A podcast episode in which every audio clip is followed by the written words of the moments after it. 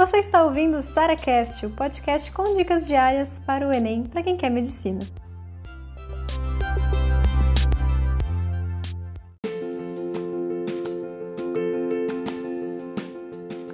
Quem é que estuda mais? O vestibulando ou o estudante de medicina? Eu sei porque você tá estudando pra caramba agora no vestibular e você pensa, caraca, eu tenho que estudar ainda mais quando chegar na faculdade. Socorro, como é que eu vou fazer isso? Então, vamos lá.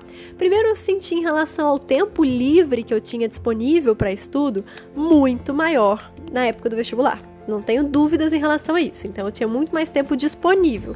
Significa que eu aproveitava todo esse tempo? Não. E nem quero que vocês aproveitem, gente. Quem tem o tempo, é, tipo, o dia inteiro de, é, livre, eu não quero que estude 12 horas por dia, tá? Isso é meio desumano, tá bom?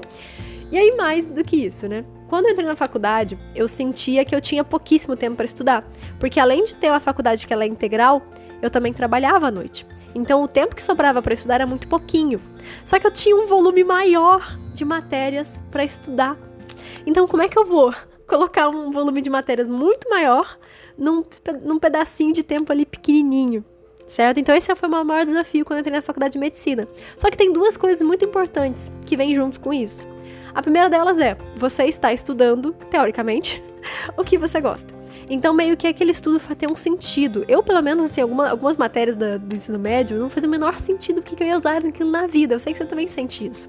Então, na faculdade de medicina, com suas exceções, você tá ali pensando: ah, beleza, eu vou usar isso aqui em algum momento da minha vida. Eu vou usar isso aqui para poder propiciar algum bem para um paciente. Então isso me motivava muito a estudar. Eu me sentia mais motivada a estudar, correr atrás e tal, do que até mesmo no vestibular, sabia?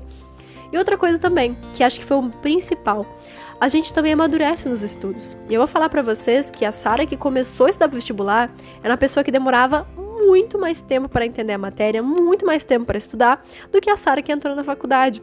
Então isso é uma coisa também. A gente, come, a gente começa a estudar mais rápido, a gente começa a, a aprender a matéria muito mais rápido. Então, apesar de ter um volume muito maior num tempo menor, a gente consegue estudar de forma mais eficiente.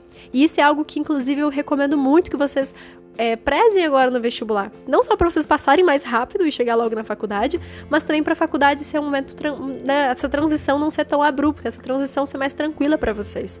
Porque vocês vão ter aprendido a estudar, aprendido a memorizar e todo aquele volume de matéria que é muito maior começa a fazer sentido num tempo pequenininho que você tem para estudos.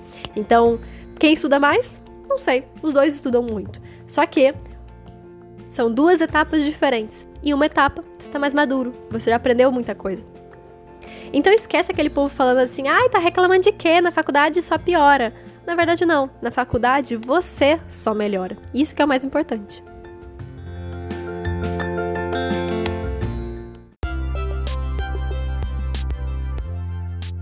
Você ouviu mais um SaraCast, o podcast com dicas diárias para o Enem.